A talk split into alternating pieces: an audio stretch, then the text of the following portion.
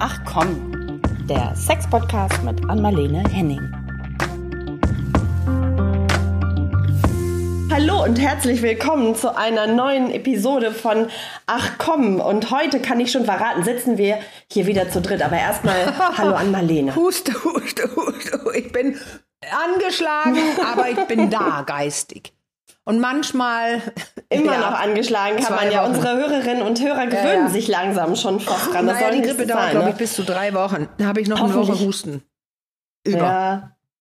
Das oh, ist sehr hartnäckig nervt. Dieses Jahr bei vielen. Das höre ich an allen ja. Ecken und Enden. So, ja. aber wir holen mal unsere Gästin noch dazu.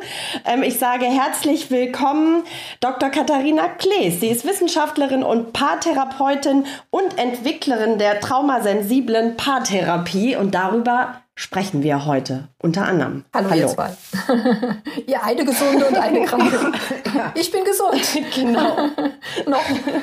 Toi, toi, toi. Annalene, nicht so husten, sonst stecke ich mich an. Ja, genau. Das ist manchmal ist es so heftig, dass man denkt, das steckt auch durch den Schirm an. Weißt ja. du was? Ich, ja, oh, dann müsste ich ja auch schon ich kenn, da niederlegen. Ähm, ich kenne dich ja lange, ne, Katharina? Wir haben uns nämlich persönlich getroffen, einmal einmal, zweimal, ein paar Mal bei, bei diesen, zweimal, dreimal, ne, ja, sogar. bei den mhm. Seminaren mhm. bei David Schnarch, den ich ja öfter erwähne. Und das ist ja auch lange her. Und in der Zwischenzeit ist bei dir ja wahnsinnig viel passiert, weil du hast ja, du hast ja tatsächlich eine neue, äh, anerkannte Therapieform entwickelt. Und da musst du ja einen Grund drauf äh, so zu haben, haben, wenn, was fehlte denn da in dem, was du bis dahin gemacht ja. hast? Das finde ich super spannend. Ich habe dich ja eingeladen, weil ich das so wichtig finde. Ja. Mhm. Ja, ähm, das heißt, du möchtest wissen, was ich in der Zwischenzeit. Ja, ähm, wie es dazu gekommen nicht, ist. Also es ist ja eine Entwicklung, ne? wenn man merkt, mir fehlt was, irgendwie gibt es das noch nicht. Ich muss neu denken. Und dann entwickeltest du was. Ne? Ja, Du, eigentlich hat es nicht angefangen, nachdem ich, ähm, nachdem wir dieses Seminar gemacht hatten. Hm? Ich sage immer David Schnarr. Ja, eben. Ja, David Schnarr. Ne? Mhm. Ja, er heißt ja, er ja. spricht sich im Amerikanischen anders aus. Ich habe ja ähm, für meine damalige Diplomarbeit schon Paare befragt und die haben von ganz schlimmen Traumatisierungen durch ihre eigenen Eltern berichtet. Genau. Mhm. Und ich habe, ne, und dann habe ich meine, ähm, meine Promotion, also meine Doktorarbeit, da habe ich wieder Paare dafür befragt. Es ging für mich um die ähm, Konfliktstrukturen dieser Paare, also ja. welche Konflikte haben die, was war in den Herkunftsfamilien mhm. und äh, wie äh, regelt die ihre Arbeitsteilung ne, zwischen Mann und Frau und Kindererziehung und so weiter. Und ähm, da habe ich auch bei der äh, Doktorarbeit ähm, genau das Gleiche herausgefunden, dass die Eltern extrem traumatisiert waren von diesen Paaren durch die ähm, der Erfahrungen der Eltern äh, durch den Krieg. Also die waren entweder Jugendliche oder zum Teil auch noch Kinder im Krieg. Das ist ja schon lange her, dass ich diese Befragung gemacht hatte. Und dann habe ich ähm, viel, also ich bin ja selber äh, betroffen, also ich habe selber kriegstraumatisierte Eltern, die mich selber extrem traumatisiert haben. Das konnten die ja gar nicht anders. Die haben ja ihre Kindheit im Krieg verbracht ja. meine beiden Eltern. Ja. Und ähm, habe dann viele Jahre versucht, meine eigenen Beziehungsprobleme zu lösen und habe dann diverse Therapien, Therapieausbildung gemacht und habe immer gemerkt, ähm, das hilft mir aber gar nicht. Das heißt, die Beziehungsprobleme habe ich nach wie vor gehabt. Und ähm, dann, ja gut, jetzt die ganze Geschichte zu erzählen. Ich habe dann äh, angefangen, mich einzulesen, habe gesagt, ah, es gab eine Situation, da war ich bei einem Arzt, da hatte ich irgendwelche, verfach mich nicht, irgendwelche Krankheit, nichts Dolles. Und dann hat der zu mir gesagt, äh, Frau Klees, Sie sind so fein äh, in Ihrer Wahrnehmung und allem, machen Sie doch, ent entwickeln Sie doch eine neue Therapierichtung. Und dann habe ich draußen auf der Straße gestanden und habe gedacht, was war denn das jetzt? Ne? Und letztendlich habe ich, hab ich das dann gemacht. Aber das ist schon Jahre her. Also da habe ich, war ich mitten in meiner Ausbildung. Äh, ich habe ja eine große Therapieausbildung gemacht, um mit traumatisierten Menschen zu arbeiten. Und dann habe ich gesagt, ich, ich äh, konzentriere mich jetzt auf die Behandlung traumatisierter Paare und habe auch schon mit, mit 23 Jahren schon Gruppen geleitet für Paare. Ja. Also ganz früh habe ich schon damit angefangen. Und ich habe es erstmal für mich getan. Das hab ich ich, ich habe überlegt, was mache ich denn, wenn ich äh, als Partnerin mit diesen und jenen Dingen nicht zurechtkomme. Und das große Halleluja war für mich auf Korfu da war ich mit einem Mann auf Korfu, mein damaliger Partner, und das war eine einzige Katastrophe.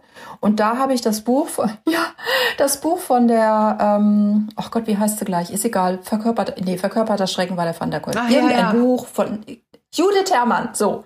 Das habe ich gelesen und da ging es um die Hirnphysiologie bei Trauma und da ist mir, da habe ich gedacht, jetzt habe ich endlich eine Antwort gefunden. Ja, Da muss ich ja gleich bei allem, was du erzählst, Katharina, so ein bisschen, wir hatten ja auch die Sabine Lück hier bei uns im Podcast zu Gast, die mit uns über vererbte Traumata gesprochen hat. Da fühle ich mich ja so ein bisschen ähm, dran erinnert, wenn du das erzählst, auch mit den äh, Kriegsgenerationen, die traumatisiert sind, die, die, die dann äh, auch ihre eigenen Kinder teils, weil sie vielleicht auch gar nicht anders konnten, auch traumatisiert haben. Geht das so ein bisschen auch in, in diese Richtung oder ist das doch was ganz anderes? Vererbung? Also wenn die ihre Kinder mhm. schlagen und sexuell missbrauchen und einsperren und die Mama nein, nimmt nein. sich das Leben, also das hat schon um diese, alleine äh, so heftige Auswirkungen, dass ja. sich das einfach auf die Beziehung niederschlägt. Ja, aber es muss nicht der Krieg sein. Ja. Es kann auch ja. äh, depressive Eltern sein, alkoholisierte Eltern. Ja. Also das muss, also das ist ein bisschen deine Frage, glaube ich, Caro. Das ist, also äh, du beschäftigst dich nicht nur mit transgenerationale oder Krieg und so weiter, sondern alle Traumen, die jemand erlebt, äh, bekommen hat, erlebt hat, durchlebt hat in der Kindheit, weil die Eltern sich auf bestimmte Art benommen haben, nicht fähig, ja richtig, nicht fähig waren dann im Endeffekt. Ja, die Eltern waren traumatisiert, die waren traumatisiert. und die sind ja dann von ihren ja. traumatisierten Großeltern. Ja. Also wir haben erstaunlich viele junge Paare, die immer noch von kriegstraumatisierten mhm. Eltern oder Großeltern berichten. Mhm. Das ist einfach die Folge. Ne? Ja. Und ähm, die, das heißt ja nicht, dass, äh, dass äh, Leute, die jetzt niemals den Krieg erlebt haben, haben aber doch Menschen erlebt und war, das waren deren Bezugspersonen, die den Krieg erlebt haben. Ne? Und wir haben wirklich, äh, ich weiß nicht, ob die ganz, ganz jungen Leute, die jetzt nie wieder solche Erfahrungen gemacht haben, hm, also im Durchschnitt kann man sagen, sind die Leute so zwischen 30 und 60 Jahren. Also das ist das Spektrum, ist kein Durchschnitt. Das Spektrum, wo die Leute zu uns kommen und selbst ganz, ganz junge Paare sind extrem traumatisiert. Also durch, äh, klar, es ist durch Zufall manchmal, weil sie es nicht wissen, wenn sie eine Paartherapie suchen, dass wir darauf spezialisiert sind. Aber manche kommen deswegen, weil genau. sie ja. schon den Ansatz kennen. Ja. Ne, die sagen, also da fühlen wir uns ja. abgeholt, das ist uns wichtig und deswegen gehen wir jetzt dahin. Du hast ja sowas wie Neuro angesprochen gerade, Gehirn quasi. Also es ist ja will irgendwie so, als ob die Paare zu Hause im, im Streit oder in Verachtung oder was die da so machen, wenn die aneinander geraten, wie, wie so ein Neuromuster, was abläuft, wo die es selbst nicht stoppen können, obwohl die eigentlich, wenn man darüber spricht, mit denen wissen, dass es bescheuert ist. Ist das richtig? Das ist so eine Art Neuro, ähm, Hirnnotzustand ähm, oder sowas. Genau. Es ist ein, ja, es ist ein hirnphysiologischer Ansatz, äh, ja. weil wir, mh, hm, schau, die Traumatherapie beschäftigt sich ja intensiv mit den Ergebnissen. Also was macht das mit dem Gehirn, ja. wenn ein Mensch traumatisiert ja. ist? Das ist das Spannende, finde ich. Äh, da komme ich ja mhm. ne, da komme ich ja ursprünglich her. Das heißt, äh, die Leute, die sich mit Traumatherapie, ähm, Traumaforschung und auch mit Kindern, die traumatisiert sind, beschäftigen, die wissen, dass sich, dass das einen ganz eklatanten Einfluss nimmt auf die die Gehirnentwicklung. Äh, sogar dann, wenn du äh, vielleicht so eine gute Erfahrung gemacht hast und kriegst dann eine traumatisierende Erfahrung obendrauf, dann werden sogar Gehirnstrukturen, die vorher ganz gut ja, waren, verändert. wieder zerstört. Ja. Mhm. Mhm. Ne, genau. Und die, äh, die, ähm, die, der Aufbau des Gehirns, was wir jetzt mittlerweile darüber wissen, sagt uns so viel darüber, was wir in Beziehungen machen oder besser nicht machen sollten. Wir haben jetzt zum Beispiel am Wochenende, wir haben ja äh, in der Ausbildung, machen wir dann immer im neunten Modul einen Präsenzvortrag. Also die Leute erklären, ähm, äh, machen einen Vortrag, um zu zeigen, haben sie die Methoden verstanden. Und jetzt war eine dabei, die hatte erklärt, dass wenn Menschen streiten, was passiert in dem Augenblick in dem Gehirn. Und sie hat das festgemacht an den Hormonen, die ausgeschüttet werden und an den ähm, am Cortisol und Noradrenalinspiegel und aus der ähm, es gibt, weißt du, die hat so viele äh, Ahnung von diesen ganzen äh, hormonellen Zusammenhängen, dass sie nachgewiesen hat durch Studien, die sie gefunden hat, dass Streit und Negativität dazu führt, dass die Menschen Alzheimer bekommen, dass die Menschen krank werden und dass sie früher sterben. Wow. Das ist der Wahnsinn, ne?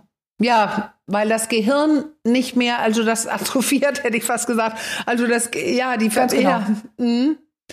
Wow. Und, und, Gehirnzellen werden abgebaut. Ja, also genau. Du, wenn mhm. du viel streitest, viel in der Negativität bist, kannst du dir merken, in dem Augenblick töte ich gerade meine Gehirnzellen ab. Wahnsinn. Ja. Streit ist ja jetzt, grätsch ich mal rein, Streit ist ja so erstmal per se nichts Schlechtes. Es kann ja auch sehr Doch. konstruktiv nee, vonstatten nein, gehen. Konstruktiv Dann ist es nämlich kein nicht. Streit. Nein, gibt es nicht. Das, genau, nein, das ist ein anderer Hirnzustand. Okay. Nee, das ist ein gutes Gespräch, wenn überhaupt. Auch, was, wenn Streit nur heißt, wir haben unterschiedliche ja, okay. Meinungen. Ähm, nein, das ist ja nur ein Gespräch und eine Meinungsunterschiedlichkeit, aber ein Streit bedeutet, dass diese äh, Hormone slash Neurotransmitter los sind im Hirn. Und das ist nicht Ganz gut. Genau. ja, genau, meine ich Nein, auch. Streit ist, ich sage okay. immer Streit, ja, la, la, äh, äh, nochmal. Streit schadet einer Beziehung und zwar ja. immer. Ja. Und wir bringen ja auch den Paaren okay. bei, was ist denn Streit? Ne? Wir haben ja diese äh, Erklärung von dem Goodman, apokalyptische Reiter, Kritik und Vorwurf, Rechtfertigung, Verachtung und ähm, Geringschätzung und Mauern. Und wenn du das ja. einbeziehst und wenn du vor allen Dingen in deinem Gespräch über Probleme sprichst, über schlimme Dinge sprichst und sagst, das finde ich nicht gut, das will ich dir mal sagen, dann geht das schon los. Dann, das heißt, das Gehirn beginnt schon Stresshormone auszuschütten. Fluchtangriff. Ähm, ja. Ja, schau, ich habe jetzt, ich habe jetzt so einen Ring hier, einen Biofeedback-Ring, noch nicht mal aus diesem Grunde, sondern das ist eigentlich ein Schlaftracker und der zeichnet auch den Stress auf. Ah. Das heißt, wenn ich mich mit etwas beschäftigen muss, was sich negativ anfühlt, zeigt sich das sofort in den Stresswerten. Das Herz ist extrem belastet in dem Augenblick. Ja. Wir wissen nicht, warum David Schnarch gestorben ist. Nee. Ne? Der hat ja mal gesagt. Ja. Der hat so viel Belastung durch die ja. Paare, die sich so viel streiten, dass er sich fragt, ob das gut fürs Herz ist. Ja. Ne? Und letztendlich ist er ja, ja dann, glaube ich, am Herzinfarkt, Herzinfarkt sogar gestorben. Ne? Ja, ja. Okay. Also Streit ist immer destruktiv, ja. kann man jetzt so äh, ja. festhalten, oder hat ja. immer was Destruktives. Genau. Nichtsdestotrotz streiten ja irgendwie alle. Also es ist ja irgendwie auch ein Stück weit normal. Wir, also wir ich glaube, auch mal daran geglaubt, dass wir, dass es keine Bakterien gibt und wir uns nicht waschen müssen ja, genau. Operation. Das Gute. haben wir ja auch mal geglaubt. Ja, ja genau. Ja. und das ist eben neu. Ne? Also das finde ich das Spannende. Deswegen wollte ich dich so gerne einladen, weil mittlerweile es viel mehr darauf geschaut wird, wie das Hirn funktioniert in diesen Notsituationen. Ich habe ja auch Neuropsychologie Neuropsychologie studiert, weil ich das schon in 95 spannend fand, weil ich dachte, wenn man Muster verändern möchte und und äh, Therapie machen will, dann muss man mit einbeziehen, wie das Hirn funktioniert. Was ist schädlich fürs Gehirn und wie verändert man überhaupt Muster und so weiter.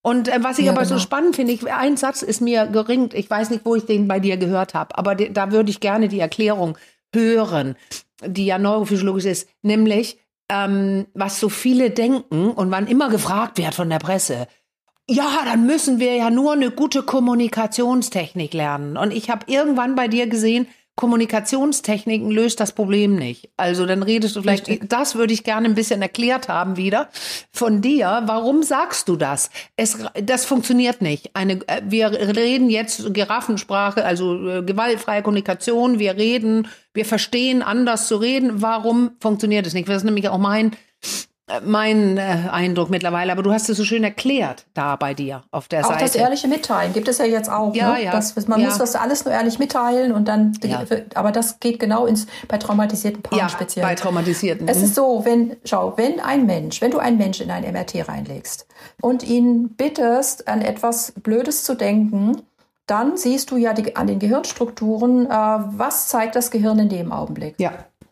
Äh, je mehr der Mensch äh, in eine negative Stimmung hineingerät, desto eher flackert die Amygdala auf. Die Amygdala ist das Stressverarbeitung, also die Amygdala sagt, das wird jetzt langsam gefährlich. Mhm.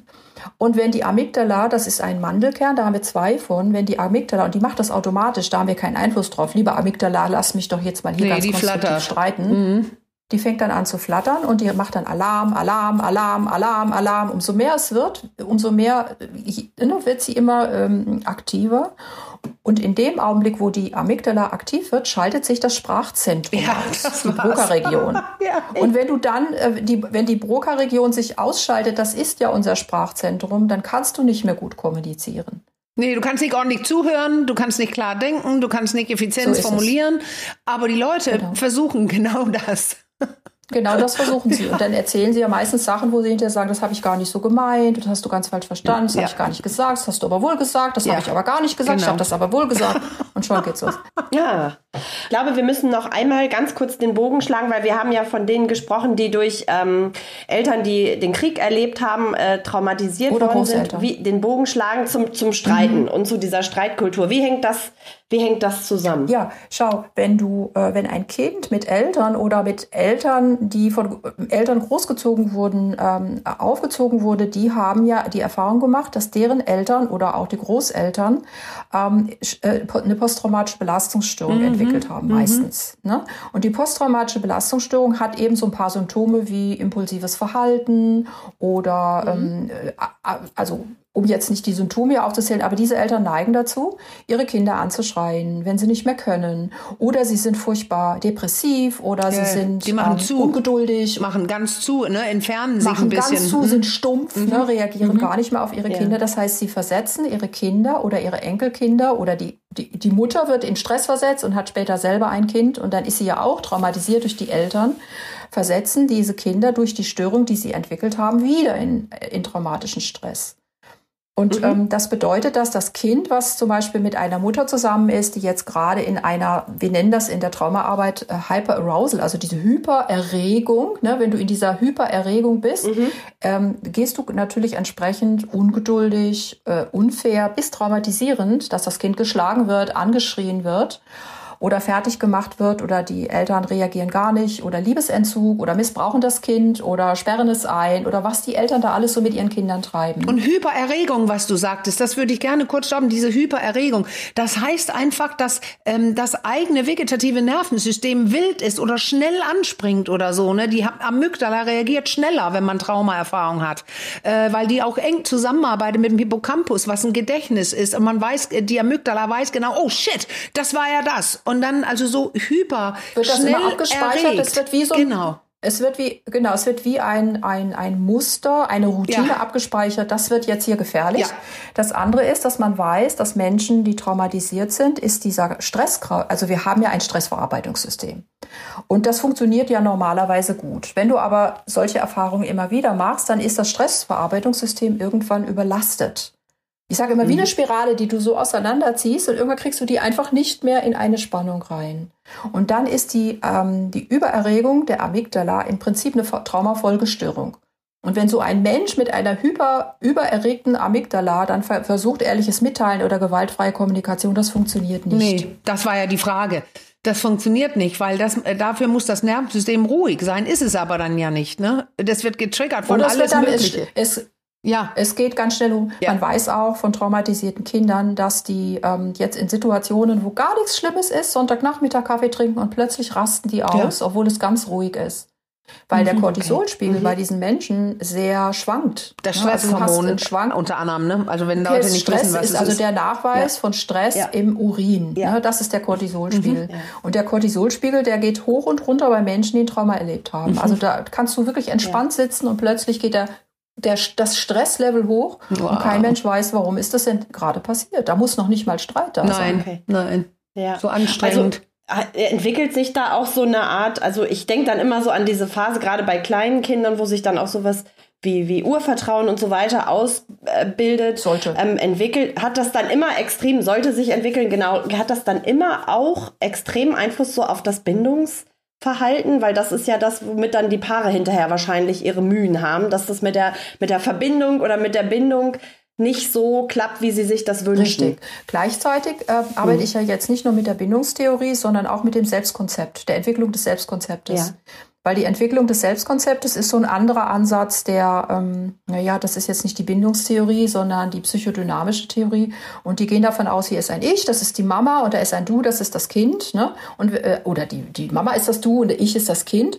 Und wenn die Mama so, so mit mir umgeht, äh, wenn ich zum Beispiel traurig bin, dann tröstet sie mich nicht oder sie schimpft mich sogar oder sie reagiert gar nicht auf mich, dann entsteht im Kind eine, eine Verknüpfung. So bin ich. Ne? Ich zeige das immer zwei, wie zwei Zeigefinger. So bin ich und so bist du. Und das ist das Gefühl. Ich weine und werde nicht getröstet. Mhm. Und dann musst du das in dein Selbstkonzept übernehmen. Und das geht ja nicht. Das geht ja? nur, ich wenn werd, du dich auslöscht warum? oder sagst, ich bin es nicht wert. Ich werde kleiner, ne? Ja. Und die Kinder denken dann, ich bin ja offensichtlich ein schlechtes ja. Kind, weil werde ich nicht getröstet von meiner Mama. Ja. Und dann kann es das ja gar nicht in das Selbstkonzept übernehmen, nee. weil das passt ja nicht zum Kind. Ne, das heißt, die Selbstkonzeptentwicklung des Kindes wird durch sowas dann gestört. Das ist natürlich auch Ver Ver Verbindungs, äh, man kann das mit der Bindungstheorie verbinden, aber es ist ein bisschen ein anderer Ansatz. Und ist die Mutter da wirklich äh, so die entscheidende Figur oder spielt der Vater da auch eine Rolle? Ähm, das ist auch eine schwierige Frage. eine leichte ja, Frage. Das, also, weil das fällt mir immer wieder in Gesprächen auf, die so sich um diese Themen drehen, dass vor allem immer die Mutter erwähnt wird und der, der Vater nicht so. Am ja? Anfang war das Paar. Und der, der ja. Mann, äh, also äh, Mutter und Vater sind ja äh, in, zuerst einmal ein Paar. Ja. Mann und Frau, ein Ehepaar. Und das mhm. steht am Anfang. Am Anfang steht die Paarbeziehung. Ne? Und dann kriegen mhm. die zwei ein Kind. Und dann mhm. guck mal, wer ist denn jetzt mit dem Kind zusammen? Genau, darum also wer ist ja. die Person, mhm. die kümmert sich jetzt mhm. dann vordringlich um das Kind. Und wenn der Papa derjenige ist, der zu Hause bleibt und das Kind versorgt und den ganzen Tag mit dem Kind zusammen ist, dann ist es der Papa. Ja, genau. Es geht darum, wer macht es? Wer ist die nahe Person an den ganzen Erlebnissen durch den ganzen Tag, die ein Kind hat? Genau. Ja. Und die, die andere Person, die dann äh, phasenweise dazukommt oder weniger da ist, die hat auch eine große Bedeutung, weil diese Person, die dann ähm, sagt, nur ja, aber jetzt sei doch mal nicht so streng ja. oder Schätzelchen, komm mal her, mhm. äh, das hat jetzt nichts mit dir zu tun, ne? der Papa oder die Mama hat jetzt mal gerade schlechte Laune. Das heißt, die andere Person hat ein Korrektiv und wenn zwei gleichzeitig da sind und sich gut verstehen, also die Basis stimmt, die Paarbeziehung würde stimmen und dann würden die zwei gleichzeitig fürs Kind da sein. Das ist aber heutzutage kaum möglich, weil die meisten Leute müssen irgendwie Geld verdienen. Ne? Gerade mit Kindern mhm. ist es ja mhm. nicht einfach. Und wenn beide gleichzeitig da sind und sich gut verstehen, ist das natürlich optimal fürs Kind. Aber solche Bedingungen haben wir ja leider selten. Und jetzt würde ich gerne wissen, diese Paare dann, ähm, äh, die, die da so kommen oder die, die davon profitieren würden von diesem Ansatz. Das sind ja dann nicht alle, die es bräuchten, aber mein Eindruck mittlerweile, es sind sehr viele, die da, man sitzt in der Paartherapie und dann merkt man, ich merke oft, na gut, die, es muss ja passen, dass beide irgendwie so Art Zahnräder haben, die ineinander greifen. Also eine Person ist nie ganz, die ist das Problem und die andere nicht. Aber trotzdem sehe ich das öfter, dass da kommen diese Kindheiten auf. Plötzlich sagt jemand, ja, mein Vater war Alkoholiker oder ja, meine Mutter ähm, die war eine große Narzisstin oder oder. Also wie, aber kennst du auch Paare, die es nicht bräuchten? Also die Nicht-Trauma, die kommen nicht zu dir, ne? Du, ich hatte mal ein Paar, die kamen zu mir und habe ich gesagt, was wollt ihr von ja. mir? Seid doch klasse. Ja. Sagt, bitte seid so lieb und erklärt mir, was ihr, ja. wie ihr das macht. Ja. Euer Erfolgsrezept. Aber das habe ich ganz selten. Die meisten, die brauchen es mhm. bitter, ganz dringend nötig. Ja.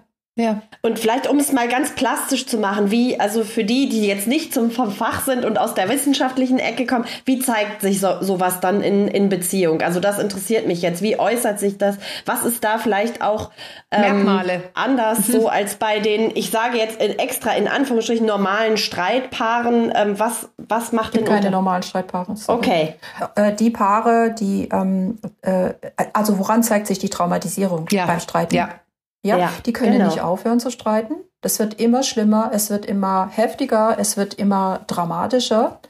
Die, äh, äh, die schreien sich nur noch an oder äh, es gibt, gibt irgendwann auch Gewalt oder einer rennt weg oder die Kinder sind davon betroffen und zeigen Gewaltauswirkungen oder einer geht fremd oder eine Person trennt sich dann irgendwann doch, obwohl man vielleicht eine Chance hätte, wenn man es anders angehen mhm. würde.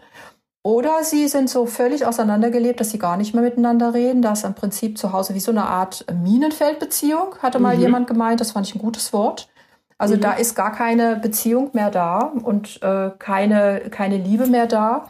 Und äh, die machen wirklich heftige Dinge, diese Paare. Und wenn die dann kommen, kannst du sagen, sind sie schon fast vor dem Aus häufig. Die kommen ja nicht, wenn es noch einigermaßen okay ist, sondern kurz bevor einer sagt, ich oder eine Person hat schon gesagt, wenn das so weitergeht, trenne ich mich. Dann kommen die ja erst. Aber ich habe eine Frage, weil du sagtest, meistens. keine Liebe mhm. mehr da. Da bin ich immer so unsicher, weil, naja, es ist keine gelebte Liebe. Es fühlt sich nicht wie Liebe an. Aber haben die Liebe nicht, ist ein Tu-Wort, ne? Ja, genau, weil die haben doch das Problem, weil sie sich lieben. Sonst, äh, weil die Kindheit getriggert wird dadurch, dass das die Liebe ist, die sie kennen. Aus der Kindheit. So also ist für Liebe. Mich ist Liebe, und das, Liebe ist ein Tu-Wort. Ja. Was tue ich Gutes für dich? Was genau, tue ich genau, Gutes für mich? Genau. Was tue ich Gutes für die Beziehung? Nicht mehr da. Ne? Okay, verstanden. Ich, ich sage immer zu den, wenn der Mann sagt oder die Frau sagt, die Liebe ist weg. Ne? Ja. Ne? Ich sage, das ist so, als kommen sie zu mir und sagen, ich habe jetzt seit äh, drei Jahren den Garten nicht gegossen, genau. jetzt ist der Garten weg. Ne? Ja. Tut mir leid, ich habe keine. Gefühle mehr für diesen Garten und so. Ich sage, ja, vielleicht haben sie ihn ja einfach nicht gegossen. Ja, ja, genau. Das meinst du mit Tu-Wort, ne? Tu-Wort. Liebe ist ein, ein Tu-Wort, ja. ein, Ver ein, Verb. Ja, genau, man muss es leben oder tun. Ne? Ja, weil kennst du das auch, Richtig. dass Leute sagen, wir lieben uns über alles. Ja, also ich würde alles und dann stellt man fest, nein, ihr liebt euch nicht über alles. dann würdest du ja das und das nicht tun und äh, äh da sieht man dann dieses genau, schädliche Verhalten. Ja, ich möchte mal wissen, was sie damit ja, meinen. Ist Liebe eine Illusion. Ja, so ne? ist es. Ich tue nichts für dich, aber ich liebe dich. Ne? Ja, genau. Das ist so ein K.O.-Argument und das zählt bei mir wirklich gar nichts. Dann möchte ich es sehen. Mhm. Was, woher weißt du das und ja. worin zeigt sich das, dass du so und sehr liebst? Kommt das bei der, bei der anderen Person ja, als Wirkung auch tatsächlich an? an? So ist es. Das ist sehr wichtig. Und dann ist die, befinden die sich in so einer Art ähm, Teufelskreis, in dem, aus, der, aus dem sie so keinen Ausstieg mehr finden. Also das fängt immer wieder von vorne genau. an oder wie kann ich mir das vorstellen? Ja, genau. Also da genau. fehlen so die Mittel und Wege, das irgendwie selbstständig aufzulösen. Ja, weil es so viele Missverständnisse über Partnerschaften gibt. Ihr müsst euch nur ordentlich mhm. streiten, dann wird es wieder gut. Ihr müsst eure okay. Gefühle rauslassen, mhm. das ist ganz wichtig. Eine Witte rein in die Luft. Kommunikation lernen, ne? das wird ja alles verbreitet und da denken die ja. Paare, dann machen sie das so. Das gibt ja viele Bücher, die genau das empfehlen und das ist genau ja. das Falsche, was sie dann üben und lernen. Ja. Was müssen mhm. die denn lernen? Zum Beispiel was? Kannst du Beispiele nennen? Also was ist, wäre falsch? Nicht, man sollte nicht streiten. Also man sollte okay. keine apokalyptischen Reiter benutzen nee. und man sollte nicht dann, wenn man in schlechter Stimmung ist, versuchen, ein Problem zu lösen. Sondern okay. die Paare sollten lieber in, sich in eine gute Stimmung hineinversetzen. Was weiß ich? Ne? Äh, in die Sauna gehen, schwimmen gehen, äh, äh, meditieren, äh, positive Affirmationen aufsagen, was auch immer, was hilft, um in eine gute Stimmung zu kommen. Und dann reden mhm. wir nicht über Probleme, sondern über Lösungen. Und ich wollte gerade, ich muss mal ganz kurz innehalten, das eine, was du so schnell gesagt hast, nicht sprechen, nein, nicht während diese, das Hirn diese Notsituation hat, weil dann ist ja das Sprachzentrum okay. nicht ganz fit und so weiter. Das war das, was du erklärt hast. Da nicht sprechen, da ist es tatsächlich gut zu sagen, bitte jetzt nicht. Schweigen. Aber man hat auch genau. die Verantwortung, ja. wieder reinzukommen. Denn wenn man sich beruhigt hat oder zwei Tage später oder so, das würde ich gerne mit dir, dir besprechen. Das, was da passierte, wie können, wie, was für eine Lösung gibt es? Aber du hast noch was gesagt, weil das war so schnell gesagt, weil die Leute das ja nicht alle kennen. Magst du ganz schnell also nicht sagen? über Probleme, ja, nicht, nee. nicht über Probleme nee. sprechen. Das ist wichtig. Nee, du, genau, die Lösung. Ja. Aber das andere, was ich meinte, das, was du so schnell gesagt hast, die vier apokalyptische Reiter, die sind ganz äh, smart ja. kurz mal zu sagen, weil dann wissen die Leute, was da, das sind schlechte mhm. Eigenschaften bei der Kommunikation, aber du hast sie, du kannst sie bestimmt so zack, zack, zack. Das ist ja ein entwickeltes Konzept welche Sachen nachweislich in jedem. Fall. Ja, eben. Und das schadet. Das, ist von, das schadet. Welche Verhaltensweisen genau, sind das? Der Goodman, der Goodman hat, äh, das ist ein amerikanischer Paarforscher, der hat äh, sechs mhm. bis sieben Jahre mit sechs bis siebentausend Paaren ähm, so ein, in einem Ehelabor da hat er so ein Hotelzimmer gehabt und dann hat er gesagt, so, äh, zu dieser und jener Zeit geht die Kamera an und dann unterhaltet ihr euch bitte über ein schwieriges Thema. Und dann hat er beobachtet, wie die damit umgehen. Und dann hat er festgestellt, es gibt bestimmte Eigenschaften, an denen er erkennt, ob das Paar auseinandergehen wird. Und das hat er mittlerweile, ähm, ja, es ist sehr sicher, ne, dass er sagt, die gehen in zwei Jahren auseinander und dann war das wohl so. Er macht das ja schon viele Jahre. Die hat, haben auch Preise bekommen, er und seine Frau. Und mhm. die haben dann festgestellt, also, dass wenn ja für diese für diese Arbeit, für diese Konzepte, für ne? diese Art der Forschungsarbeit. Genau, ja.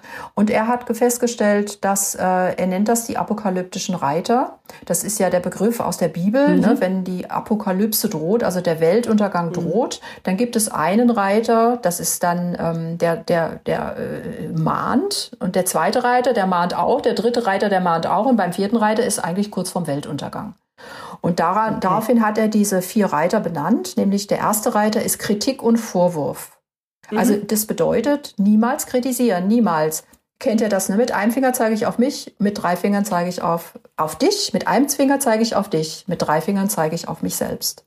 Und eine Kritik sagt oft mehr über den Kritisierenden aus, als über den, der, der kritisiert wird. Ne? Und deswegen ist es sinnvoll, nicht zu kritisieren. Es gibt ja andere Möglichkeiten, jemandem zu erklären, was man anders machen könnte. Und mhm. äh, Kritik und Vorwurf äh, ist der eine apokalyptische Reiter. Mhm. Das zerstört die Beziehung. Kritik zerstört jede Beziehung, nicht nur Partnerschaften, sondern auch im Beruf.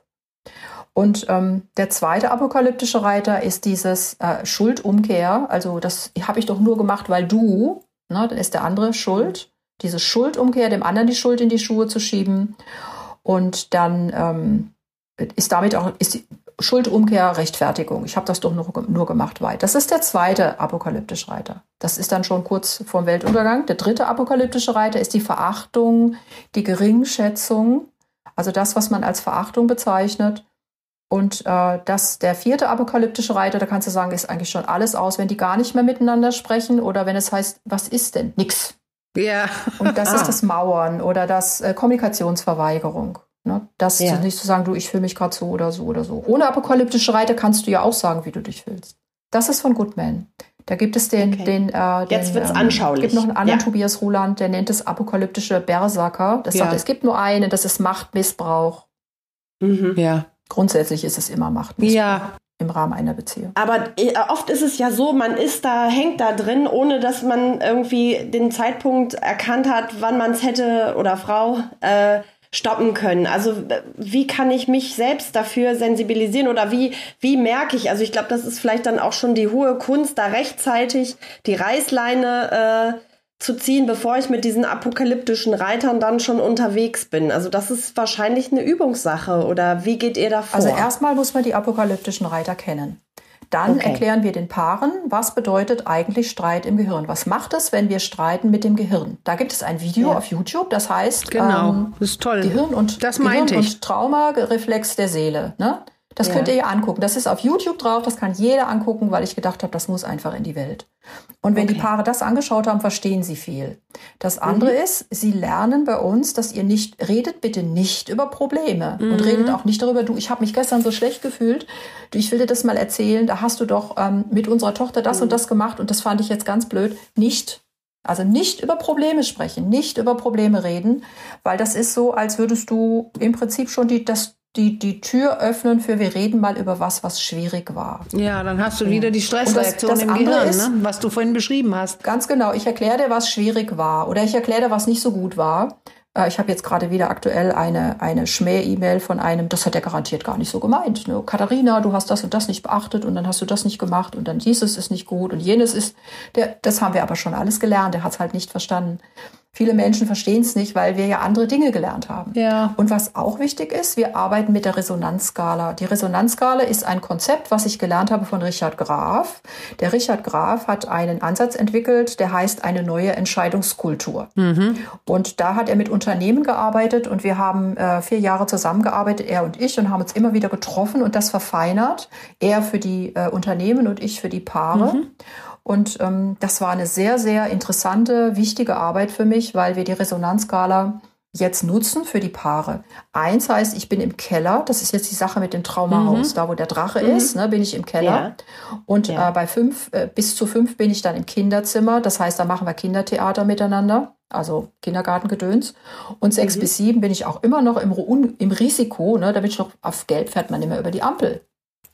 Und grün, das ist acht bis zehn, da bin ich, da ist gut, da kann man reden, da kann man auch von mir aus gewaltfreie Kommunikation hoch und runter. Hauptsache, ich bin im grünen Bereich und auch der Partner sollte da sein. Und wenn eine Person auf einen negativen Wert runtersackt, ist es wichtig aufzunehmen.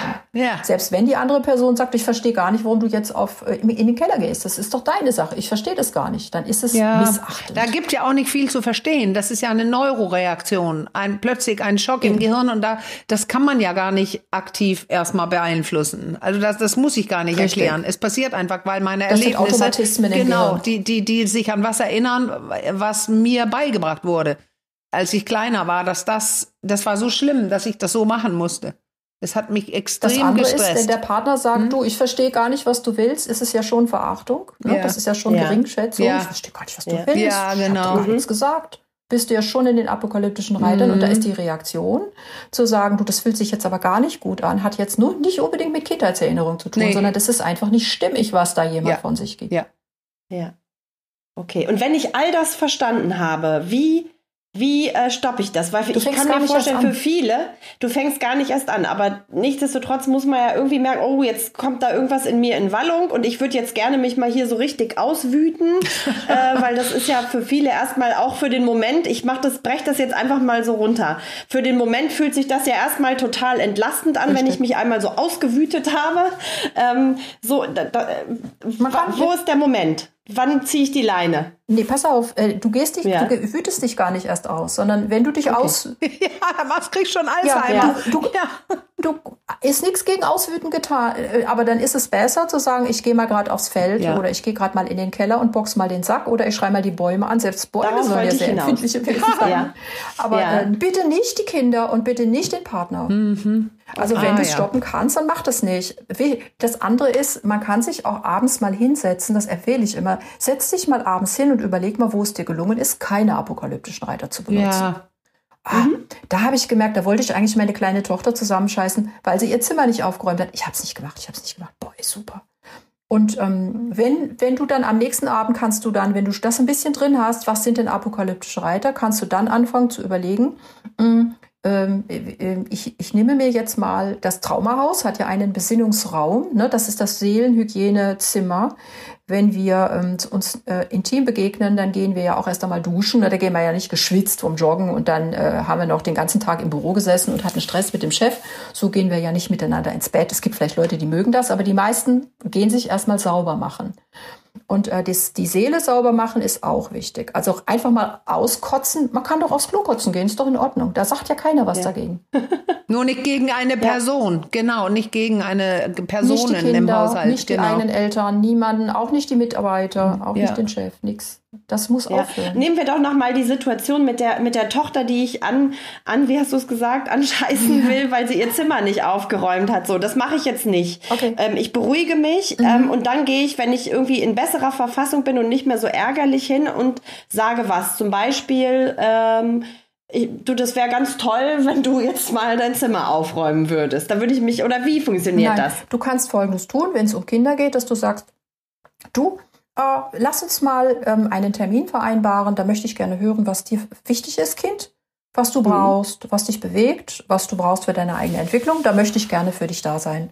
Und in dem Zusammenhang würde ich auch gerne ähm, die Dinge besprechen, die ich gerne ähm, anders gelöst haben wollte. Dann würde ich mal gerne deine, deine Vorstellung hören, okay. wie der Wunsch, den ich an dich habe, wie wird das? Wie da eine Lösung. Ja, genau. Du nicht, sagst ja Lösung, ne? Mhm. Nicht ad hoc, nicht jetzt. Ach, mhm. da ist das Zimmer unaufgeräumt und jetzt habe ich vielleicht sowieso gerade schlechte Laune und dann merke ich auch, dass das sowieso gar nicht geht und dann geht's los. Sondern zu sagen, wir nehmen uns Zeit Zeit mhm. und reden mit den Kindern. Haben wir mit traumatisierten Kindern gemacht. Ne? Das geht auch mit traumatisierten Kindern, die die ganze Familie durcheinander strubbeln. Ihr setzt mhm. euch zusammen und dann hört ihr erstmal an, was die Kinder brauchen. Die Eltern hören erstmal den Kindern zu. Äh, was braucht ihr denn? Wir wollen unbedingt mal wieder schwimmen gehen. Wir waren schon ewig nicht schwimmen und der Papa hat nie Zeit für uns und das ist wichtig. Und was können wir denn machen? Ja, wenn wir wenigstens Sonntag immer spazieren gehen würden, ja, dann lass uns das doch mal überlegen. Können wir Sonntag, was braucht ihr denn noch? Also ich wünsche mir ja ein neues Zimmer und ich meine, ich bin ja jetzt schon größer und ich habe immer noch das Babyzimmer und was können wir denn machen? Wie können wir das denn umsetzen? Und dann fühlen sich die Kinder ernst genommen. Und dann kannst du sagen, okay, hm, ich würde den Vorschlag machen, äh, lass uns mal darüber nachdenken, dein Zimmer ist unordentlich, es ist mir wichtig. Wenn ich dein Zimmer sauber machen möchte, dann kann ich das nicht, weil die Sachen rumliegen. Wärst du denn mit dem und dem einverstanden? Die Kinder sind unglaublich kooperativ. Auch traumatisierte mhm. Kinder mhm. sind ohne Ende Weil die vorher gehört werden. Also die wissen, jetzt die werde ich werden gehört. erst gehört und danach hören sie auch den Eltern zu, weil es nicht immer nur darum geht, das musst du tun und mhm. du bist mhm. vielleicht in der Schule und du musst jetzt Hausaufgaben machen und so Sachen. Ja, okay. Oh wow, das ist ja sehr so fein und differenziert. Oh, ne? Ja, genau. Und das da, spür mal, wenn man also Hörer und Hörerinnen jetzt, was man wie man, gut man sich kennen muss dafür und sich im Griff haben muss, mhm. wenn man da nicht reinrutschen will in diesen in diesen schlechten Verhaltensweisen. Und das geht nicht auf Anhieb genau. bei vielen, die das Muster jahrelang trainiert haben. Das kenne ich ja von mir selber. Auch von den Übung, eigenen Eltern, oder? Ne? Ja, ja. Die Eltern knallen ja. ja auch einfach raus, ne? Ja. Ja. Mhm. Das ist, ist halt das ein Umdenken. Es ist ja nicht nur so, dass ja. äh, das jetzt ein kleiner Tipp ist, sondern ich glaube, es ist ein Umdenken, dass wir begreifen, mhm. wie Gehirne zerstört werden ja. durch diese Art des Umgangs miteinander. Ja. Ja. Auf der ganzen Welt dann. Also das ist ja nicht nur plötzlich Auf der im ganzen Paar. Welt. Ja, Krieg und Totschlag. Und einer hat zu mir gesagt, ähm, ach Katharina, was machst du denn mit deinem Ansatz traumasensible Paartherapie, wenn es gar keinen Krieg mehr gibt? Da zang haben wir Ukraine, ne? Und die Leute sind alle bei uns.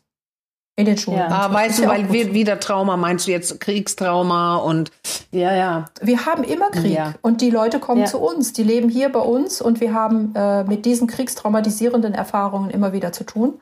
Und wir wissen mhm. ja auch, zumindest zeigt sich das, dass die, ähm, die, äh, also die schwierigen Kinder, die schwierigen Familiensituationen eher steigen als weniger schl schlimm ja. gerade. Wie ist deine Erfahrung in der Arbeit mit diesen Paaren? Ich weiß, du machst ja eine Ausbildung auch für, für Fachpersonal, aber ich habe gesehen, dass, ähm, die, äh, dass die auch Paare mitmachen können am Anfang. Du trennst das schon. Aber wie ist da die, ich, ich mag fast nicht sagen Erfolgsquote, aber ähm, wie berichten deine Paare, wenn die beginnen, das zu verstehen? Weil das ist immer so erfüllend. Um, ich erzähle ich, mal ein Beispiel ja. von, von einer Therapeutin, die bei uns die Ausbildung macht. Ja? Mhm. Habe ich gehört, weil die ja nicht bei mir ist. Ich mache, arbeite ja nicht mehr mit Paaren. Nee, genau. Ich habe mich ja nur noch auf die Ausbildung konzentriert. Ja. Die ist 60 Jahre, habe ich gehört, von einer Teilnehmerin, die da die Ausbildung macht. Und die ist ähm, jetzt in die macht die Ausbildung und ihr geht jetzt mit ihrem Partner äh, auch in die äh, Therapie bei einer unserer ausgebildeten Therapeutinnen und die sitzt weinend im Therapieraum, ja. bitterlich weinend und hat gesagt, warum lerne ich das jetzt ja. erst? Viele Jahre, ich habe schon so viele Therapieausbildungen gemacht, ich habe schon so viel Paartherapie versucht, mit meinem Partner anzugehen. Warum lerne ich das jetzt erst heute? Wie viele Jahre habe ich vergeudet mit falschen Ausbildungen und mit falschen Erfahrungen und mit falschen Therapieansätzen? Unsere Partnerschaft ist kurz vorm Aus. Ich bin so froh, dass ich das, dass sie, sie hat bitterlich bereut, das jetzt erst kennenzulernen. Das ist eine Antwort. Hm, äh, wir haben auch andere Antworten. Da gibt es ein paar, die kommen in die Therapie und ähm, haben eine Stunde und dann reden die mit der Therapeutin und dann sagen die, wissen Sie was, wir haben schon fünf Jahre Paartherapieerfahrung. Wir ja. haben in dieser einen Stunde mehr genau, gelernt als in den fünf Jahren. Ja, ja. Ja.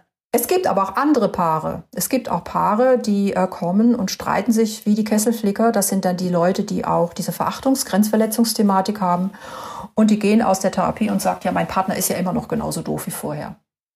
Ja, also mhm. denen ist es schwieriger, mhm. ein bisschen schwieriger zu helfen. Ja, die können im Moment also noch gerade so nicht so schnell. Ja. Die, da muss man anders ran, ne? bevor die nachgeben das machen wir, und ja. verstehen. Ich merke das ja auch in meiner Arbeit, bevor jemand versteht, wie ungünstig das ist, sich immer so von, von der schlechten Seite zu zeigen, ne? bis die sich selbst wirklich sehen ja. könnten. Das ist aber nicht das Beste in dir, was gerade spricht, sondern das Schlechte. Das dauert und er spricht, ja genau, ja. und er spricht sehr oft dann bei den Paaren. Also das, aber das ist interessant, mhm. weil es kommen ja auch, warte mal ganz kurz, Caro, Caro hebt den Finger, sie will was ja. sagen. Ähm, ich glaube ja auch, dass man die Paare auch anzieht, wenn man so in der Öffentlichkeit ist, damit wie du und auch wie ich. Meine Paare, die kommen, ich bin immer sehr happy, weil die wollen es wirklich. Und die kann ich mhm. äh, konfrontieren mit vielen Dingen, die sehen sich, die sagen dann, ja, genau das mag ich an mir nicht. Und dann sind ja einige Schritte schon gegangen, wenn die das hören wollen.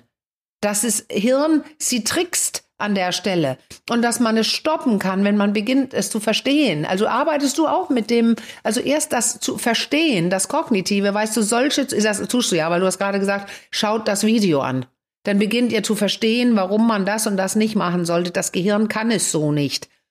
Und dann. Nee, es gibt, äh, schau, ja. wir unterscheiden zwischen äh, Traumafolgestörung mhm. und zwischen einer anderen Persönlichkeitsorganisation ja. aufgrund von ähm, Grenzverletzungserfahrungen in der Kindheit. Mhm. Diese Menschen haben eine ganz andere Gehirnentwicklung aufgrund dieser speziellen Eltern mhm. und denen muss man anders begegnen. Ja, okay. Da müssen wir mit du einer anderen Methode Ja, und du denkst, das ist dann keine von ja? denen. Also mhm. auf, auf Fachchinesisch mhm. heißt es, es ist eine PTBS oder es ist eine Persönlichkeitsgrenzverletzungserfahrung genau. äh, in der Kindheit, die auch zu Persönlichkeitsstörungen führt führen kann. Ja. Ja, klar. Ja, oder die Eltern hatten eine Persönlichkeitsstörung und dann entwickelt sich das Gehirn anders. Ja. Und da müssen wir anders mitarbeiten. Ja. Okay. Und wie wichtig ist es aber jetzt, bevor ich ähm, als Paar an mir arbeite, sozusagen, ihr macht ja Paartherapie, erstmal zu verstehen, warum bin ich überhaupt so, wie ich bin? Ist das ein Prozess, der dem erstmal noch vorausgehen äh, muss oder ist das gar nicht so wichtig? Nein, wir machen, äh, wie, schau, ist auch wieder eine Frage, die oft kommt. Ist es nicht besser, wenn jeder erstmal an seinen eigenen Wunden arbeitet? Wenn Ne? Wenn eine, wenn eine m, hm, Traumatisierung im Rahmen einer Beziehung entstanden ist, dann heilt sie auch nur in, in der Beziehung. Beziehung. Mhm. Und Mhm. Ne, das heißt, das ist ja eine Beziehungstraumatisierung. Das heißt, du okay. bist in der Beziehung traumatisiert durch die Eltern oder durch eine frühere Partnerschaft und jetzt kommst du in eine neue Beziehung und in dieser neuen Beziehung kommen die alten Wunden hoch. Und dann mhm. brauchst mhm. du die neue Beziehung, damit die Erfahrung aus der Vergangenheit eine neue Erfahrung hinzubekommt. Mhm. Wir nennen das korrigierende Erfahrung. Mhm. Wie nennt ihr das? Ne, in der Beziehung. Also korrigierende ja, Erfahrung. Klar. Mhm, mhm. Okay. Ja, klar. Mhm. Ne? Das heißt, wenn ein, wenn, wenn ein Mensch zum Beispiel immer wieder erfahren hat, ich werde nie getröstet, wenn ich weine. Meine Mama hat mich nie getröstet, wenn ich weine. Und dann sitzt du in der Einzeltherapie und erzählst das. Und dann sagst du, ja, ich bin jetzt auch in einer Partnerschaft, da ist mein Partner nie da und der tröstet mich nie, wenn ich weine. Dann mhm. geht die Therapeutin nicht hin und sagt, komm mal her, Schätzelchen, komm mal auf meinen Schoß, ne? ich tröste dich, wenn, wenn du weinst. Äh, das machen professionelle Therapeuten nicht. Die nehmen ihre Klienten nicht auf den Schoß wie kleine Kinder, sondern die sagen, oh, das muss aber ganz schön schlimm sein und das ist ja furchtbar und ich kann das gut verstehen. Ach, sie arme. Wir machen das nicht. Wir nehmen die Leute nicht auf den Schoß. Aber wenn der Partner da ist und er nimmt seine Partnerin nie auf den Schoß oder umgekehrt der Mann, wie auch immer, dann kann man sagen, ach, es wären Sie bitte so lieb und würden mal jetzt äh, Ihre Partnerin, Ihren Partner auf, in den Arm nehmen. Die, die braucht jetzt wirklich mal Trost. Sie wussten nicht, mhm. dass das in Ordnung ist, wenn sie es tun. Sie haben Angst, die schlägt vielleicht sogar um sich, macht sie vielleicht sogar auch, aber jetzt üben wir das mal. Und dann hast du mhm. die korrigierende Erfahrung und das ist viel wichtiger, als wenn du alleine in die Therapie gehst. Wir haben okay. auch oft die Erfahrung, da kommen Paare, die sagen, ach, es ist so schrecklich in letzter Zeit, seit drei Jahren haben wir es ganz schlimm. Ich sage, was war denn vor drei Jahren? Oh, oh, oh, mein Partner ist in Paartherapie, äh, in Einzeltherapie gegangen. Oh, ja, seitdem ja. ist es richtig schlimm das geworden. Das kenne ich auch. Mhm. Und das hören wir immer wieder, die Einzeltherapie, da sagt der Therapeut, ihre doofe Partnerin, und das ist ja ganz schrecklich, und sie müssen sich trennen und so. Und das geht doch nicht. Und wie kann sie nur? Und dann hast du zwei, und dann kommt er nach Hause und sagt, mein Therapeut hat auch gesagt, dass das nicht in Ordnung ist, was du tust. Ja, ja. Deswegen ist es für Beziehungsprobleme, ist, macht eine Paartherapie. Und wenn du Probleme hast, ohne dass es mit Beziehung zu tun hat, welche gibt es dann auch, weiß ich nicht. Aber dann kannst du auch andere. Berufsprobleme kannst du ja ähm, Einzeltherapie machen, aber Probleme mit in der Partnerschaft, in der Beziehung, da sollte der betroffene andere Teil dabei sein. Ja, ich bin okay. einig. Ja. Weil dann können es die Erfahrungen gemacht werden. Ja, hast du was, was du empfehlen kannst? Ein Video, da habe ich das erklärt, wie das kommt. Ne? Mhm. Da können wir das angucken. Ich glaube, das heißt, äh, er sagt, ich spinne. Ah ja. Ah, ja, ja, okay. Ich, ne? Wisst ihr, was mir gerade durch den Kopf geht? Dieser Titel auch von so einem ganz bekannten Paar äh, therapeutischen Buch und der heißt so, ich glaube, liebe dich selbst und das ist egal, ja, wen, du, weiß, wen, du, wen du heiratest. Mhm. So. Und mhm. wie passt das jetzt da rein?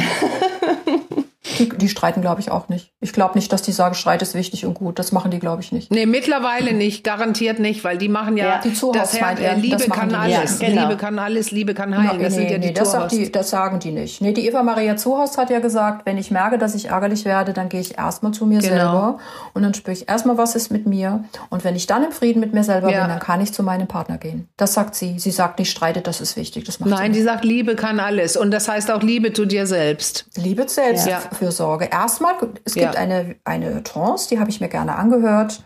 Wenn irgendwas äh, in Unordnung ist, dann geh erstmal zu dir ja, selber. Ja, genau. Und das sagen wir den Paaren auch. Weil wisst ihr, was ich glaube? Ich glaube, dass es, also ich glaube, dass viele Leute hier was rausziehen können. Das sind spannende Themen. Aber ich merke gerade, das ist so hochkomplex und du hast so viel Wissen darüber mhm. und hast es so lange entwickelt, dass ich sogar auch auf der anderen Seite glaube, ähm, wenn Hörer und Hörerinnen jetzt denken, oh, das habe ich verstanden, dass das nicht möglich ist. Aber das macht auch nichts. Man muss nicht aus diesem Podcast gehen und sagen, oh, das habe ich komplett und voll und ganz verstanden, sondern vielleicht hier mal reinhören, da mal also denken, ach so, den Gedanken nehme ich mit, mit den Reitern oder was macht Streit im Gehirn und, und, und. Weil es ist sehr groß und sehr komplex, das so zu bearbeiten, wie du es tust äh, und so damit arbeiten, wie du es tust, wenn du ausbildest auch, anerkannte Ausbildung. Eine, naja, man ne? kann ja die Bücher lesen. Ja, ne? genau, das man ist Man kann ja sagen, ja. okay, ich lese mal das Buch äh, Traumasensible Paartherapie, ja. ich gehe mal auf den, auf den YouTube-Kanal Traumasensible ja, genau. Paartherapie, ja, da kann, das mal an. Also ganz klar kriegt man da viele ne? Aha-Effekte. Also wenn man da ein paar ich Videos anguckt, nein, in jedem Fall, weil ich habe ich hab sehr viel geguckt auch. Ich habe eine Frage, du hast auch denn das Arbeitsbuch für Paare zu traumasensiblen mhm. Paartherapie. Das ist ja sehr spannend, leicht lesbar, so ein Heft mehr, also ein, ein Zentimeter dickes Heft. Es ist ja mehr ein Arbeitsbuch als ein Lesebuch. Ja, ne? genau. Und man das finde ich spannend, weil da kann man, also das ist sehr mit, mit, mit so ich habe es gerade hier vorliegen, also mit, mit, ja. mit Modellen mhm. oder Übungen mhm. oder ähm, äh, äh, und auch Erklärungen, aber nicht wie so, so dick und viel wie in einem Buch. Und meine mit Frage, Videos dabei, ja, es sind genau. ganz viele Videos dabei. Und, ne? und ich frage mich, nur damit es einmal gesagt ist, kann man das Arbeitsbuch auch ähm, bearbeiten, ohne die, das Buch Traumasensible Paartherapie oder gehören die zusammen? Sollte man lieber beides lesen? Nee, das kann man auch ohne. Ja, ne, das war mhm. nämlich mein Eindruck, aber das wollte ich von dir wissen jetzt. Ja, es gibt viele Paare, die steigen damit ein ja, und merken, super. sie kommen da gut mit zurecht, weil es super. gibt ja auch die Videos. Und wenn die Paare dann merken, wir kommen nicht alleine zurecht, dann melden sie sich bei uns ja, und dann bekommen perfekt. sie jemanden vermittelt, der ihnen hilft. Weil dann kann man nämlich so antesten, ob die Art wie von euch, ich muss, ich möchte es einfach sagen, weil, weil es so viele Paare sind. Wie oft höre ich, wir waren schon bei mhm. sieben Paartherapeuten, Therapeutinnen, also bei fünf, bei sieben, bei dreien. Ähm, mhm. Und sobald ja. man beginnt, mit dem Hirn zu arbeiten, das sagen die dann auch. So schnell ging es noch nie. Das, also dieser, dieser, aha, mhm. so. Und das, wenn man das nicht möchte, wir wissen alle, wie kostenspielig das ist, kann man ja reinschnüffeln hier mit dem Arbeitsbuch für Paare. Das ist toll, dass du sagst, es ist so ein Einstieg. Dann kann man probieren, ob wir es einem liegt. Das in den genau, in den Shownotes. Ja. Und dann ja. kann man probieren, ob man es mag. die Art wie. Mhm. Und ähm, genau. meine Erfahrung ist einfach die Art wie. Ich nutze das selber, meine Art wie, die Dinge zu erklären wie du. Das sehe ich. Da haben wir gewisse Gemeinsamkeiten. Und ich, meine Erfahrung ist, dass viele sowas von gut damit klarkommen, endlich dieses Wissen zu bekommen, warum es so bei ihnen ist. Und dann beginnen genau, daran genau. zu arbeiten. Und das, deswegen wollte ich dich gerne einladen, weil äh, das kann für sehr viele sehr wichtig sein. Und jetzt weiß ich es, das Arbeitsbuch genau. kann man als Einstieg nehmen. Das ist herrlich. Kann man als Einstieg nehmen. Manche Paare arbeiten auch damit und sagen, unsere Beziehung hat sich so verändert, genau. nur durch das Arbeitsbuch und äh, wir, wir, brauchen auch nicht mehr. Und nee. manche sagen, ja, jetzt wollen wir es aber genau. mal in genau. echt kennenlernen mit ja. einer begleitenden Therapeutin oder so. Oder wir, viele benutzen es auch Therapeutinnen mhm. und sagen, ich finde das so toll, ich möchte die Ausbildung gerne machen. Ja, ja, das, ich das sehe es auch. Das ist auch spannend. Ich weiß, ich habe es mir auch angeguckt. Ähm, ich konnte nur gerade nicht, weil ich was anderes vorziehen muss. Ja. Aber unsere Hörerinnen und Hörer können es jetzt ja gerade nicht sehen. Deswegen möchte ich noch mal ganz äh, pragmatisch äh, fragen. Ich, äh, Ann-Marlene kennt meine pragmatischen Fragen. so, damit ich das noch besser, weil ich ja nicht vom Fach bin, verstehe. Also ich, äh, ich hänge jetzt noch in diesem, in diesem Teufelskreislauf so ein bisschen fest, den wir beschrieben haben. Also ich habe verstanden, wenn, wenn diese apokalyptischen Reiter sich ankündigen, dann ziehe ich mich erstmal zurück, komme zur Ruhe, sortiere mich. So, und jetzt habe ich äh, zum Beispiel, ich bringe bringe mal ein Beispiel, was glaube ich recht häufig ist. Ein Partner oder Partnerin, je nachdem, ob jetzt Mann oder Frau oder in welcher Konstellation, der total mauert. Der Begriff fiel ja vorhin. Mhm. So, ne, das ist mit einem Kind, dieses Beispiel, was wir mit dem Kind gebracht haben, ist ja vielleicht ein bisschen was anderes. Ich weiß nicht, ob Kinder schon so zum extremen Mauern neigen, aber bei Erwachsenen ist das ja manchmal extrem ausgeprägt. Ja. Was mache ich dann dann? Ich finde dann, das ist oft so ein Moment der Hilflosigkeit, auch wenn ich mich selbst gut, gut beruhigt habe und wieder mit mir im Reinen bin, wie gehe ich also da vor? Also du als Nicht-Mauernde, ne? Mhm. Das wieder ist ja. das Entscheidende. Caro, du hast ja schon das wichtige Wort gesagt. Mhm. Ich bin wieder mit mir im Reinen. Ja. Ne? Jetzt kann ich auf ja. den Partner zugehen. Entscheidend ist, dass es kein Wieder mehr gibt. Das heißt, dass die, wenn wir fragen, wenn der Mann sagt, ich sag da gar nichts mehr zu, und der sitzt mhm. dann vielleicht dann auch in der Therapie und so, sagt die Frau, ja, der Mauer, der redet nie mit mir und so, sage ich, darf ich eventuell mal eine Hypothese formulieren? Mhm. Äh, ähm, dann sagt die natürlich ja, die Frau, und dann sage ich, kann es sein, dass sie, ähm, wenn sie versuchen, Probleme zu lösen, ihren Mann kritisieren? Dann sagt sie ja. Und dann sage ich, okay, und kann es denn auch sein, dass sie das in einer Weise tun, dass sie auch mal laut und, und, und heftig werden, weil sie so verletzt sind, weil sie so äh, gekränkt sind, dass er eh nicht zuhört, kann das sein? Und dann sagt sie, ja, natürlich. Und wichtig ist, dass wir auch das Verletztsein dazu tun, dass wir sagen, sie sind verletzt und deswegen machen sie es. Und wenn Sie es schaffen, das nicht mehr zu tun, kann es sein, dass ihr Mann aus der Immigration zurückkehrt. Ja, genau. Ja, dass, äh, dass er zurückkommt, weil er, weil er selber ja, hilflos okay. ist und nicht weiß. Und dann haben wir ja auch ganz häufig, dass die Männer ähm, so eine Mama hatten, die dann auch bitter, bitter auf den Papa geschimpft hatte oder geweint hatte. Und dann hat ihrem Sohn gesagt, oh, du bist ganz anders als dein Papa. Und der ist so mhm. gemein und der ist nie für mich da und Kind und Zeug und du bist ganz anders. Und dann muss der kleine Junge seine große Mama trösten. Und dann ist er auch traumatisiert. Ich weiß nicht, ob es direkt ein Trauma ist, aber es ist nicht schick für ein Kind. Und dann kriegt er eine Frau, die genau das Gleiche, das Gleiche wieder macht. Ja, du bist ja nie für mich ja, da, ja. du bist ja noch weg sehr, und du redest ja nie mit mir. Ne? Du bist genau wie dein Vater oder frag, frag mich nicht. Und schon ist, landet er in seiner Kindheit und das ist auch nicht schön für die Männer. Du beschreibst jetzt, muss ich mal ganz kurz betonen, zurück zu dir. Du sagst quasi ja freundlich, diplomatisch ausgedrückt zu dieser Frau.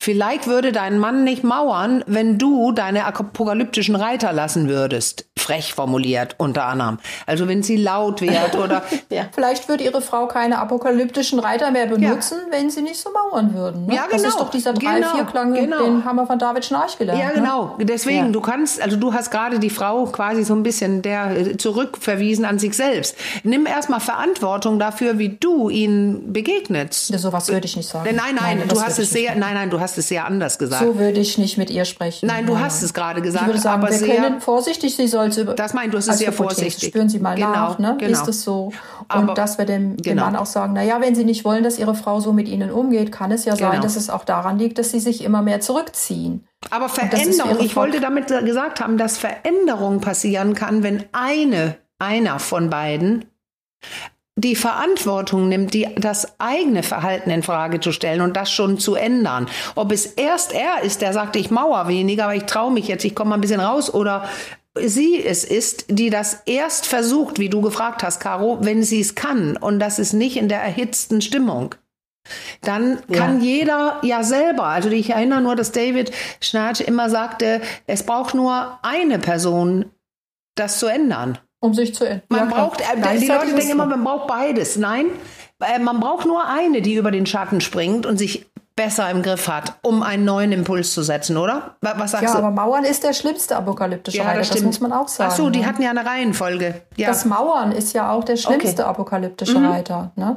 Das heißt, äh, wenn, wenn ähm, ist, wir bringen den Paaren zum Beispiel auch bei, das haben wir auch bei David Schnarch gelernt, wir machen es ein bisschen anders. Ja, ja. Die haltgebende, die haltgebende Umarmung. Eine Frau, genau. die sich viel mhm. beschwert und beklagt und schimpft und macht und tut, die fühlt sich nicht sicher und geborgen nee. und geliebt in einer Beziehung. Genau. Und deswegen ist es wichtig, dass der Mann, selbst dann, wenn die Frau ärgerlich ist, versucht, sie in den Arm zu nehmen ja. und sie festzuhalten ja. und ihr zu vermitteln, ich halte dich, ja. du äh, verdienst diese Umarmung und die, sie steht dir zu und ich halte dich. Mhm. Und ich bin für dich da und dann wird, werden viele Frauen sofort anders. Ja, ja das kenne ich auch, viele, das stimmt. Viele mhm. fangen nur an zu weinen, wenn man ihnen das schon erklärt. Ja, wenn man das schon vorschlägt, ich weiß. Ja, ja, das, das sieht man ja auch, wie, wie es ihnen fehlt. Also wie bedürftig sie quasi ja. sind und gelernt haben. Eine bestimmte Generation hat ja dann gelernt, ich gehöre dazu, die Babyboomer, komm alleine klar. Die Männer wollen ja nur das oh. eine oder äh, du musst stark genug sein, alleine, du als Frau. Dann haben wir diese ganzen Frauen, die nicht gar nicht mehr spüren, was sie eigentlich brauchen und die sich nicht trauen zu sagen, ich will mich an die Schulter, ich, wie du sagst, es auf dem Schoß oder wie du es genannt hast am Anfang, mhm.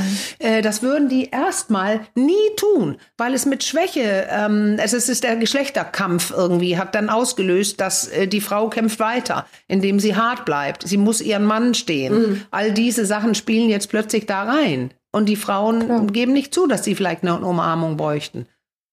Ja.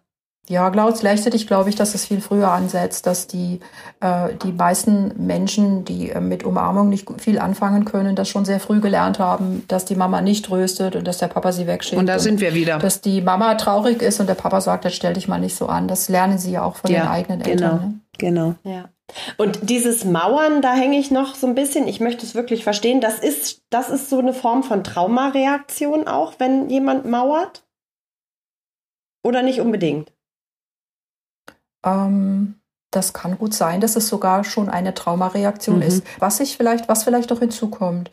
Ähm, wir haben ja, hirnphysiologisch erklärt, haben wir ja drei Gehirnsysteme. Mhm. Wir haben den Verstand, das ist der Neokortex. Mhm. Wir haben das limbische System und die Amygdala und auch der Thalamus ist ja ein Teil vom limbischen System und wir haben unser Reptiliengehirn oder das mhm. Stammhirn. Und das Stammhirn ist zuständig für Gefahrensituationen. Ja. Ne? Das ist das, wenn das Paar streitet oder mhm. ähm, erstarrt Ne? Erstarrung mhm. ist ja auch eine Form von Traumareaktion. Das heißt, wenn der Mann ähm, erstarrt und deswegen mauert, weil er erstarrt ist, dann ist es eine Traumareaktion. Gleichzeitig okay. hat das limbische System auch immer einen aktuellen Bezug im Hier und Jetzt. Das heißt, das limbische mhm. System hat ja nicht nur Bezug zur Vergangenheit, zu traumatischen ähm, Erinnerungen, sondern das limbische System funktioniert im Hier und Jetzt.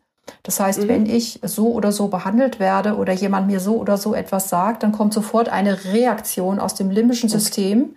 Traurigkeit oder Mitgefühl oder Ärger, ich will das aber gerne anders haben oder auch Verachtung, was machst du denn da? Das kannst du mhm. doch nicht machen. Das okay. ist eine gute Verachtungsreaktion. Also Verachtung ist ja nicht nur ein, was Schlimmes, sondern sagt, das kannst du doch nicht machen. Überleg doch bitte mal. Das ist eine gute Verachtungsreaktion. Was, was, du da wieder machst, das ist natürlich mhm, negativ. Ne? Mhm. Das heißt, das limbische System hat immer eine aktuelle Rückmeldung, wie das auf mich wirkt, was jemand tut. Und natürlich ist es immer auch oder es ist oft gekoppelt mit Erfahrungen aus der Vergangenheit.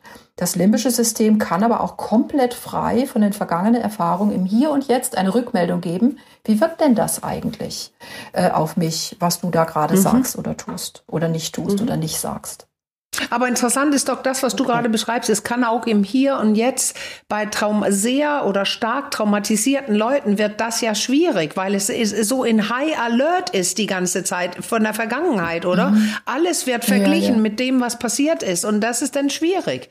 Das muss man dann, wie Deswegen du sagst, korrigieren der Erfahrung. Ja, ach so, ja, ja, Deswegen haben wir die Resonanzskala. Mhm. Das heißt, wir wissen, dass das limbische System innerhalb von 0,3 Sekunden mit einer aktuellen Reaktion antworten kann. Und der Präfrontalkortex braucht eine Minute, um das überhaupt zu verstehen, ja. was da gerade ja. draußen passiert. Ja. Und dazwischen ist ja eine Lücke von 0,7 Sekunden.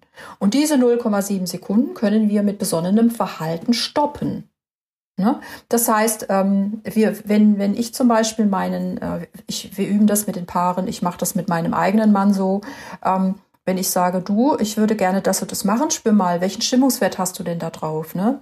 Äh, wir gehen heute Abend ins Kino, eins ist Keller, zehn ist Himmel. Sag doch mal deine, deine, dein Stimmungswert. Da sagt er drei. Sag ich, okay, dann bleiben wir zu Hause, ist doch okay. Ja. Also dich da jetzt ins Kino zwingen, ist ja Blödsinn.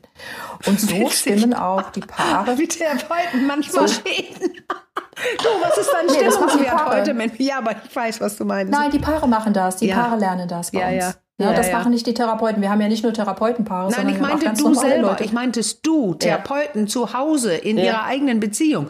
Die nutzen ja öfter diese Metaebene, ne? dass du deinen Mann fragst, wie Aber wir bringen das den Paaren bei, das zu tun. Ist auch toll. Wir bringen das den Paaren bei, macht es so. Und wenn die Eltern das ihren Kindern beibringen, die Kinder haben das viel schneller verstanden und können das viel schneller nutzen, weil die einfach noch klüger sind, die Kinder. Und ähm, das bringen wir den Paaren bei. Das heißt, sie müssen ja ihre Themen lösen. Ne? Wie gehen wir denn damit um und wie gehen wir damit um und wie gehen wir damit um? Und dann sagen wir, wir machen das mit der Resonanzskala. Das heißt, äh, das Paar bringt ein Thema ein und wir sagen, wir finden eine gute Regelung für dieses und jenes Thema.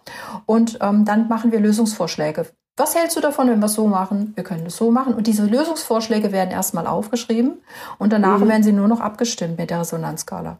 Und ähm, äh, Sehr acht konkret. ist eine gute Lösung. 8, 9, 10 ist eine super gute. Mhm, ne? Mhm. Und dann kommen am Ende meistens so drei, vier super gute Lösungen raus. Und bei dem, was nicht stimmig ist, da brauchen wir uns ja nicht Weg. aufzuhalten. Genau. Ja. Weg. Weg mhm. damit. Und das für, funktioniert gut. Also ich hatte äh, wirklich Paare im Seminar auch durchgeführt und da war ein Paar, die haben schon seit sieben Jahren immer das gleiche Thema hoch und runter, drei Tage Krise drüber gehabt. Ja. Und dann haben wir das in dieser Weise gelöst und ich hatte die ja noch eine Weile im Kontakt und dann haben die gesagt, das haben wir nie wieder gehabt, das Thema. Ist weg. Einfach weg. Ja, ja. Und das und ist so jetzt, es hört sich anstrengend an, aber das ist ja nur während du das, also irgendwann hast du es ja auch ein bisschen verinnerlicht, diese das Art. Ne? Da brauchst du nicht die Skala erwähnen und du brauchst keine Zahl, du weißt genau, ja, das würde bei mir, das liegt oben oder so. Also das wird einfacher, weil ich kenne das, dass Paare sagen, es ist viel zu anstrengend. Nee, nee, das machst ja. du ja nur, während du das neue Verhalten lernst. So anstrengend ist das nee. nicht. Nein, nein. Es ist nicht so anstrengend. Weil der Streit vermieden wird, ne? mhm. ne? Ja.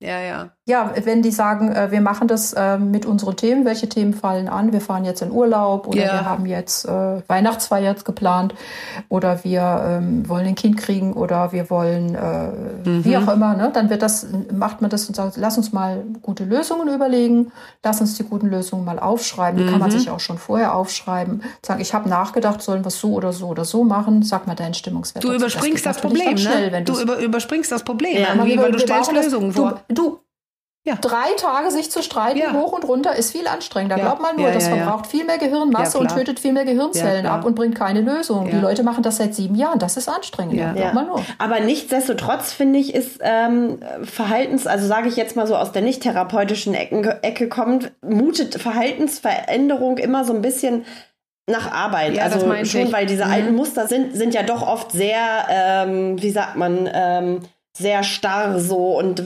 haben so einen Sog, dass man da immer wieder reinkommt. Die sind so festgefahren und das zu verändern ist ja schon aber auch ein Angehen. Oder ist das, das klingt jetzt so easy beasy für mich? Naja, das verändert sich mit der Zeit. Also die Paare erfahren, wenn sie aufhören zu streiten, ähm, dass sie, dass, dass das sehr schnell sehr ruhig wird. Also die okay. erleben sehr schnell Frieden, wenn sie aufhören mit apokalyptischen Reitern.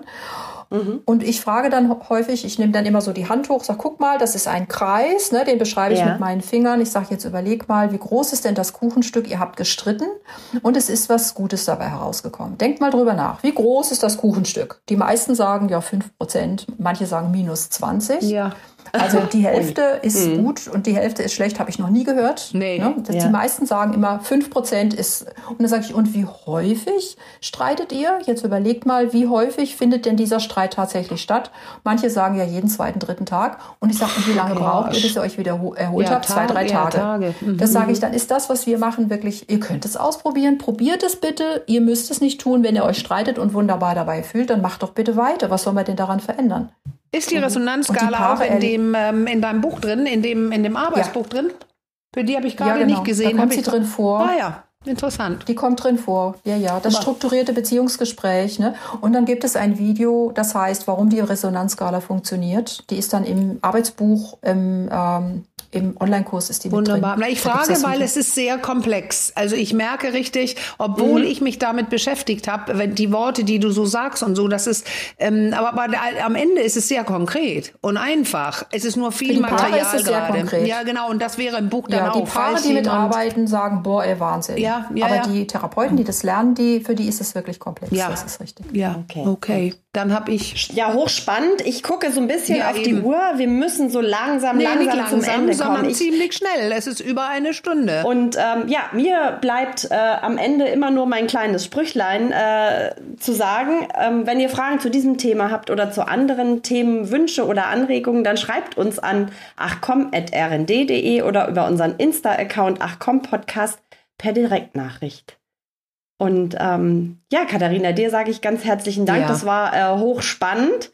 Ähm, dir gebührt das letzte Wort als unserer Gästin, wenn du noch was loswerden möchtest. Ich wünsche den Paaren, dass ihr ähm, übt, äh, keine apokalyptischen Reiter zu benutzen und äh, gerne mal versucht, den Ansatz auszuprobieren. Testen, testen. Ja, und danach ja, kann man immer noch sagen, scheiße. Ja, nichts. genau. Vielen Dank. Das klingt gut. Vielen herzlichen Dank und ja, damit sagen wir für heute erstmal Tschüss, macht's ganz gut, bis bald. Wir hören uns. Tschüss.